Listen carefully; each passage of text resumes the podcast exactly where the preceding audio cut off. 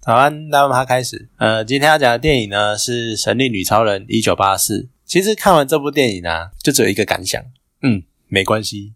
是盖尔加朵就够了。就隔了一阵子啊，才有最近这几天才有机会进电影院看。那在这一段时间里面，其实我大概也知道，就是网络上面的评价非常的两极，好看的觉得很好看，然后难看的就是批评的体无完肤。可是我在看之前，我没有去看他们的评价内容是什么。所以我只知道评价两极化。那看完我会觉得，其实我能够理解为什么会有这么多负评，可是也没有关系，因为我只是想看充满大荧幕的盖尔加朵，有它就够了。就虽然觉得黄金圣衣有一种微妙的年代感，因为好，它虽然它我们知道它背景是一九八四年，可是那个好就是怂，你就会觉得它就是有种那种。那个年代那种黄金就是正义，然后就是高贵那种感觉。可是你现在看起来就觉得超级怂的。可是没有关系，因为黄金生意穿的是穿黄金生意的人是盖尔加朵啊。八零年代我们也知道那个年，好可能很多人不知道，但是很多人也知道，在八零年代那一个氛围，然后那一种当年流行的服装样式，还有发型，最重要是发型那种大波浪长发，当年很流行。可是现在又一样一样。就是一样，就是怂，可是没有关系。盖尔加朵完全可以驾驭这种发型，就是就算在他头上出现这种发型，你也是觉得时尚，觉得有魅力、有特色。那那一个画面，有的时候就是很模糊，然后略显粗糙，而且有的那个场景，你就觉得人就是 P 上去的，就是很明显的那种合成感。可是没有关系，因为画面中间的人是盖尔加朵啊，就算只要一句一句，只要没有关系。它就是风跟空气的组合，还是什么？反正就类似的台词就对了啊！就一句这句话，你就可以领悟在空中飞行，然后在悟空，然后就可以领悟悟空术这样，然后摆出那个我们都知道那个姿势非常的经典，就是伸出拳头往前，然后另外一只胸口，另外一只手在胸口抱拳，那个经典的飞行姿势。可是你现在就是觉得就充满了怂，然后就感觉就非常尴尬的飞行姿势。可是没有关系，因为飞的人是盖尔加朵，然后用大道理啊。其实我觉得这应该是被骂最惨的地方，就是他最后用大道理，然后进行心灵攻击，然后说服你，而且用嘴炮、用讲的就可以让所全世界所有的人收回他们心中最渴望的事情。这种超级八股到不行的说教剧情，可是没有关系，反正我也没有在看台词，因为那整个画面那段整个画面的特写都是盖尔加朵。完全可以接受。那至于那个反派麦斯威尔，在得到无上的力量之后，结果因为儿子这面临危险，然后瞬间随便一句“我收回我的愿望”，那种草率感，那种草草收尾的感觉，拍谁不行？因为你不是盖尔加朵。好，好啦，就前面都在讲强调盖尔加朵这件事情。不过既然都讲到剧情的部分了，我们就来讲一下。其实我觉得前半段的剧情，我觉得不错。像是片头的那个竞技场，它其实在讲的是戴安娜内心的一部分的自私面，以及一个要让她学习接受失败跟失去的一个伏笔。那成年后的剧情，其实大致上你还看得出逻辑，还有一个因果关系。像是你许了一个很大的心愿，你就要用最重要的事物来作为代价的那种等价交换的感觉。然后还有原本真心想跟戴安娜做朋友的芭芭拉，可是因为她是舍不得自己得到的事物，而且再加上因为许了愿，她开始慢慢失去了自己的人性的善良面，而进而为了守护这一将这些能力，跟戴安娜反目成仇。再来呢，是我最喜欢的是 麦斯威尔的愿望，非常的直接，我要成为许愿石。我觉得这设计很有趣，因为。长久以来，你有看过太多太多，就是以什么许愿精灵啊、神灯精灵啊、许愿石啊，用这些当题材的故事。那每次看到，其实你都会去想，那要有一定有什么漏洞去达成无限愿望这件事情。而这一个方式就真的很有趣，因为它借由成为许愿石本身，然后一方面呢，它可以利用嘴炮去说服接触它的人。去说出其实是麦斯威尔想要的愿望。那另外一方面呢，当对方许愿之后，他又可以借由因为刚刚讲的你需要等价交换这件事情，反而去让麦斯威尔去夺取你所拥有的事情。我觉得这种方式其实设定是蛮有趣的。而前半段剧情的高潮，大概就是戴安娜跟史蒂夫的二度分别。他们第一集已经因为为了拯救世界的理由，然后史蒂夫去死，然后让戴安娜拯救世界。结果这一段这一次呢，又再来一次，而且这一段非常的催泪，因为前面铺成了一大段戴安娜失而复得的喜悦，那甚至于明明知道她正在逐渐的失去自己神的力量，也在所不惜。可最后，抱歉，因为你是英雄，你又要为了世界，然后再一次的牺牲毕生所爱，就那一段道别，其实真的是蛮感人的。虽然说让整部片就是非常的爱，其实整部片就是非常的爱情片，可是就很感人。那连带因为那一段很令人令人印象深刻，然后连带的后面戴安娜她领悟悟空术的那一段，其实也蛮感人，因为那是史蒂夫给戴安娜的一句提示的台词，让她学会的，所以让悟空术这件事情变成戴安娜对史蒂夫的一个回忆的纪念。可是。之后呢，就开始急转直下，因为后半段的收尾呢，就大概也是被骂最惨的地方。我觉得应该是因为他们把剧情把麦斯威尔塑造的就是无敌，然后导致不知道怎么收，因为设定的太太强太硬吧。呃，那可而且呢，他可能不想重演，就是像第一集结尾跟哥哥阿瑞斯对决的那种毁天灭地大决战，然后搞得好像每次超英对决就要毁灭地球一样。所以他可能想用另外一种方式来解决敌人，可是你用大道理说教这种方式，虽然说他不是直接感化大魔王，可是他用了一个更扯的方式，他说服了全世界的人收回他们的愿望，这个真的是超扯，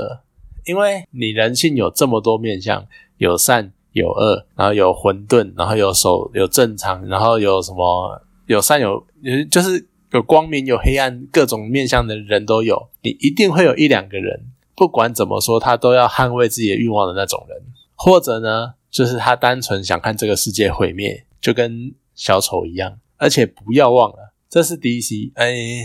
好吧，那可能那个年代是不对的。好，那就算了。可是我觉得多多少少一定会有那种超级黑暗的人，然后他就是想看这个世界燃烧，跟世界毁灭。那你这种人怎么可能收的？怎么可能收回愿望呢？而且他们一定想要看这个世界毁灭，对不对？甚至于搞到他们许的愿望就是这个世界毁灭吧，这样子。那如果你剧情想要表达人性本善的这个理念，那为什么之前众多的愿望中没有半个人祈求世界和平这件事情？既然你要强调人性本善，应该会有人祈求这件事情才对。可是没有，那反而最后显现的呢？最后你那个收尾方式所展现出来的是一种。世界上所有人因为听了超人神力女超人的话，然后知道了自己的愿望会对他人或世界造成多大的影响，然后我知道这件事情，我才收回愿望。当然，一方面就是这样处理太理想化，因为就像我刚刚讲的，你一定会有人就是要捣乱，或者是你一开始就会是会有人祈求世界和平。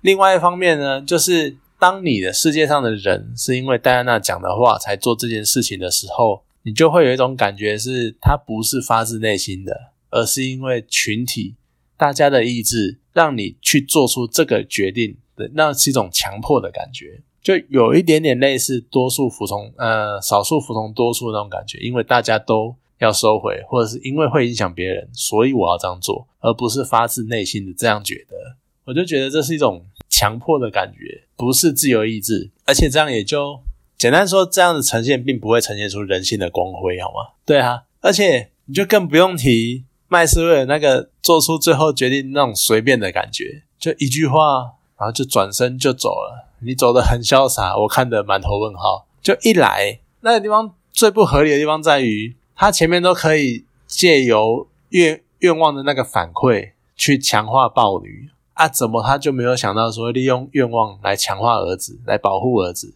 然后结果儿子在外面受受惊，然后奔惊慌乱跑干嘛？然后快快被攻击，快快死了这样子，你才想到要保护他？那他还是你最重要的事情，还是说其实他就是你会失去最重要的事物？不知道。那二来那个一句我收回我的愿望，然后转身就走，这个收尾之草率，这个转折之快速，你真的是让人措手不及，而且也让人就我看完我还是搞不懂。就那，所以回回复能够恢复正常，到底是因为麦斯威尔他收回了愿望，导致他不再是许愿石，所以间接造成许愿石被摧毁，才让世界正常的，还是真的全世界的人通通突然良心发现，然后一起收回愿望，才阻止世界毁灭？到底是哪一个？就这个收尾，我觉得大多数的收尾都是，大多数的副品都是来自于这种很鸟的收尾了。至于战斗部分是这一集，我觉得另一个很可惜的点，主要是我觉得打斗的片段太少了。不过说公道一点呢，可能是跟戴安娜这一集被迫弱化有关系，就因为她就是变弱了嘛，所以她就会避免战斗啊，或者是避免打斗之类的吧。可是就还是会觉得不够爽快。那整部电影可能最喜欢的片段就是戴安娜对上装甲车队的那一段，尤其是有我期待了非常久的神力女超人的主旋律。那个是我整部电影最嗨的时候，毕竟啊，像戴安娜、神力女超人，或者是超人啊，克拉克肯特，他们呢，其实这种都是那种对人类来讲就是对军队型的兵器那种感觉，对军武器、对军武具那种程度，所以你叫他们单打独斗是会不精彩，没有错。啊，然后呢，哎，不好意思，打戏然后就没有了。虽然说戴安娜后来还有对豹女。也是很强，就跟我刚刚讲的一对一单打独斗，可是就看得非常的出戏，尤其是最让人家满头问号的是那个黄金圣衣，好，你铺了一个梗，那这个梗呢还跟你一开始的竞技场有关，啊，结果呢，你而且你最后要最后决战了，你还特地回家把它拿出来穿，可是你在最后决战里面感觉没有用，它感觉就是。因为你穿了一件铠甲，所以你防御率会变很高啊，就这个样子。所以它就只是一件防御率很高的衣服。就你看好一开始的介绍，就是它可以对抗斯巴达三百壮士，没有啦，其实应该不是，可是那个画面就很像，可能就古罗马都穿那个样子吧。那它又可以抵抗豹豹女的那个爪击，你看它把翅膀一层一层撕开，然后撕裂，然后剥开这样子。我觉得这一段呢，其实就是为了三 D 设计的。我是没有看三 D 版的，我只有看二 D 版。可是 你看那个画面，然后那种暴雨啊，然后嘿，然后那种狰狞那个表情，然后还特写。我觉得看三 D 版的话，你看他突然出现在你面前，面前那个应该会非常的惊悚。那更重要的呢，就是这套黄金圣衣它绝缘，而且还不只是电的那种绝缘哦，它还断绝情缘哦，嘿嘿，才怪。就这有点地狱梗啊，对，断绝情缘之后穿上的绝缘套装。可是你看，我都不知道到底是因为他穿了这套黄金圣衣，还是因为戴安娜本身的关系，就他，所以他可以把高压电放在水里面，然后把豹女电晕，然后自己都没事这样。虽然有可能就是因为就像第一集，他可以操纵，他可以操纵雷吧，所以有可能也是这个原因。但是如果去掉绝缘这一点，连绝缘都不是黄金圣衣的特异特点的话，那我觉得这套衣服真的是超级热、超没用。对啊，那你看，好，刚刚讲那么多，就我看完电影的第一个念头是，我真的超想重看第一集，甚至于我在后面几天，其实我就已经看了。尤其是我第一集最喜欢的就是神力女超人在壕沟战的那一段，她从壕沟中慢慢的出来，再多的慢动作都 OK，都没有关系。然后站在战场中间抵抗机关枪，我真的是超喜欢那一幕，再搭配他的音乐，超赞。可是，好，那说实在。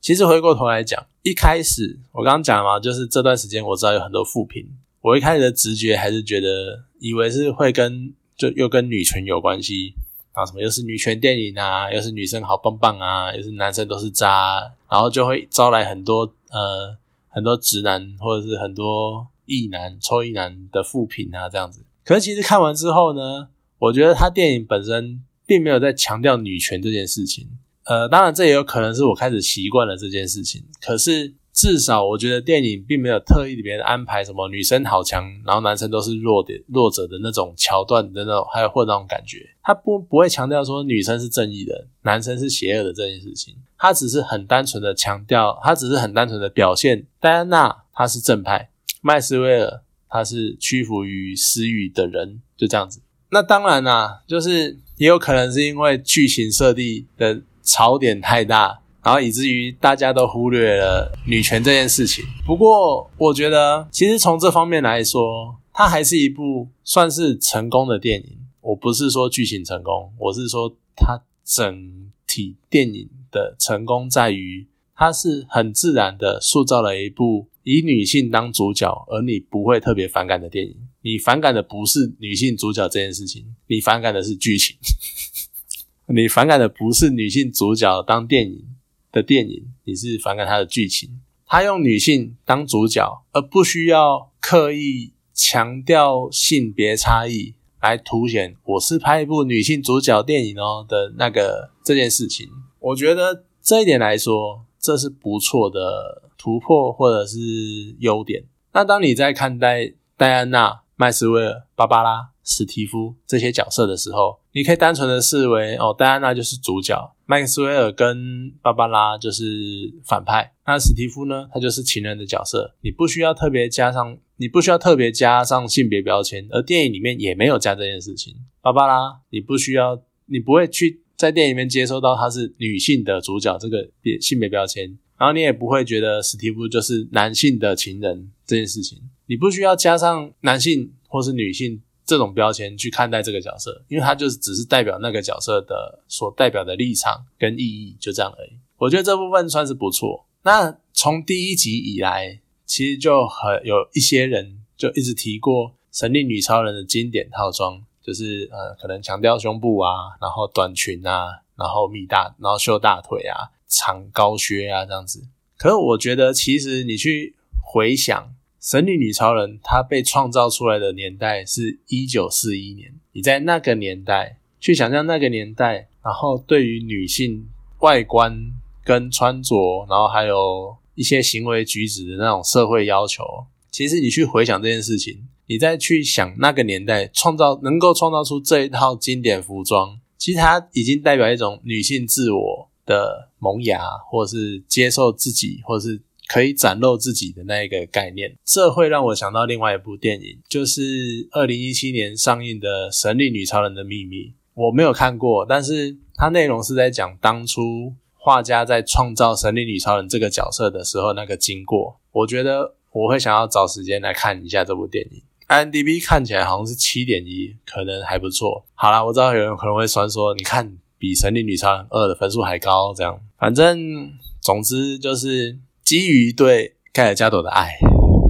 我给这部片八分。那八分里面呢，五分给盖尔加朵，一分呢给史蒂夫，因为其实克里斯潘恩还算是演的不错啦，而且两个人的搭配其实真的是还不错。然后一分给。豹女好了，我觉得她前面其实演那种有一点点边缘，然后又要强颜欢笑，然后自嗨的那种女生，然后又要就是有点社会边缘人的感觉，然后再得到周周围的那个瞩目，然后那种稍微有点膨胀自己的那个感觉，我觉得他演的还不错，而且蛮有那个调调，而且你看那样子，你就可以联想到那个那种人，所以我觉得他演的不错。那还有一分呢？我给我想成为许愿石这句话，我真的很喜欢这个设定，而且它好，我们可能不用设定严谨这句话来形容，可是我觉得它的设定已经是很不错了。我要怎么许无限的愿望？那就让我自己成为许愿石，然后我用话术来吸引别人